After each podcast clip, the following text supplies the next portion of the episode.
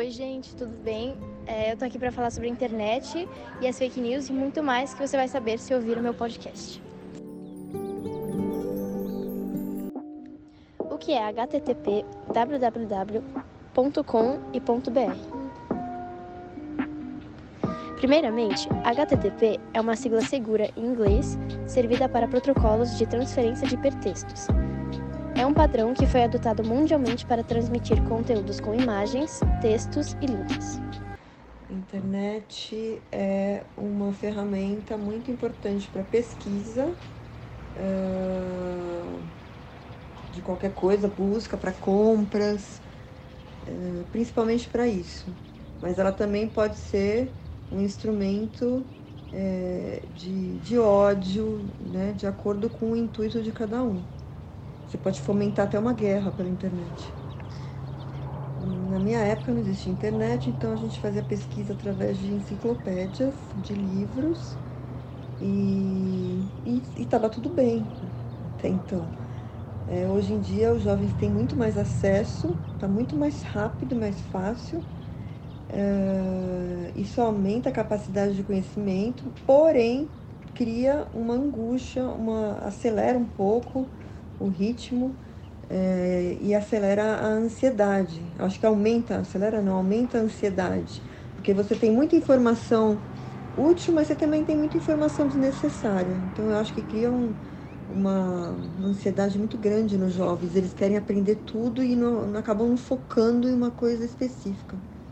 Eu acho que pelo acesso ser tão facilitado, hoje você pode Qualquer um pode se passar por outra pessoa e, e qualquer criança pode acessar é, páginas proibidas. Então, eu acho que os filtros têm que ser melhorados, mais fáceis, né? De serem. É, de, de se utilizar. www é abreviação de World Wide Web, ou Rede com Amplitude Mundial que é um sistema formado por milhões de sites conectados onde circulam as informações em hipertexto. Meio de acesso à informação. Realmente, não existia internet no meu tempo. Chamamos de internet. Filtro, urgente. Ponto .com é uma abreviação de comercial, que tem como função indicar que a organização daquele site ou e-mail tem fins comerciais, que é o caso da maioria das empresas.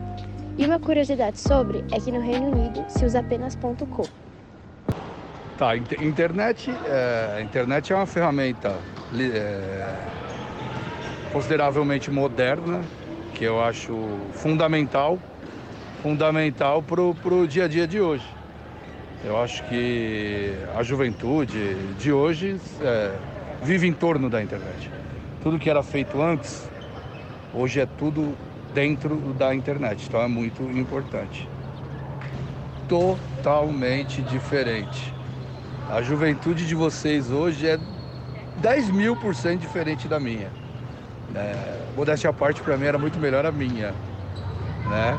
Hoje em dia é muito resumido a celular, computador.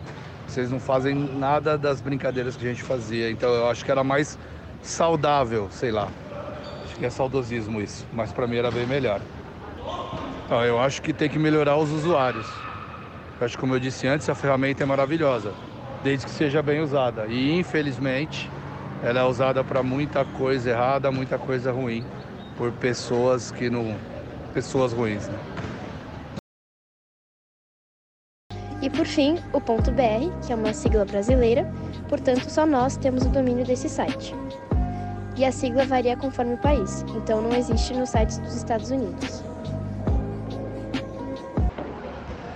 Ah, a internet é comunicação, é aproximação, é, é viabilidade, ajuda em muita coisa. É isso, internet para mim é isso. É, que antigamente a gente tinha mais, apro mais aproximação por conta que não existia a internet, né? Hoje, at é, através de vários aplicativos, a gente con consegue conversar com, com, as pessoas, mas sem ter aquele olho no olho, né? Isso, para mim, é uma, uma diferença muito grande de hoje em dia para antigamente. O que deve melhorar para mim é a segurança. A internet é muito insegura ainda hoje, né? é, muita fake news e todo lugar que você vai, sei lá, fazer uma compra, alguma coisa, ainda tem esse tipo de coisa, ainda tem uma, uma, uma certa insegurança ainda. Então teria que melhorar muito a segurança. E também há outras siglas ao redor do mundo. Por exemplo, na Austrália é .at, na Alemanha é .nl, no Paraguai é pontual e assim por diante. O que são fake news? São notícias que aparentam ser verdadeiras, que em algum grau poderiam ser verdade ou que remotam situações para tentar se mostrar confiáveis. As notícias falsas não são apenas aquelas extremamente irônicas, que têm o intuito de serem engraçadas e provocar o leitor. Elas atualmente buscam disseminar boatos e inverdades com informações que não estão 100% corretas sobre pessoas, partidos políticos, países, políticas públicas e etc. A campanha de Trump, por exemplo, chegou a utilizar dark posts, ou seja, anúncios enviados individualmente que depois desapareceriam da rede. Se nem todo mundo receberá os mesmos anúncios, fica mais difícil fiscalizá-los, facilitando assim a propagação da fake news.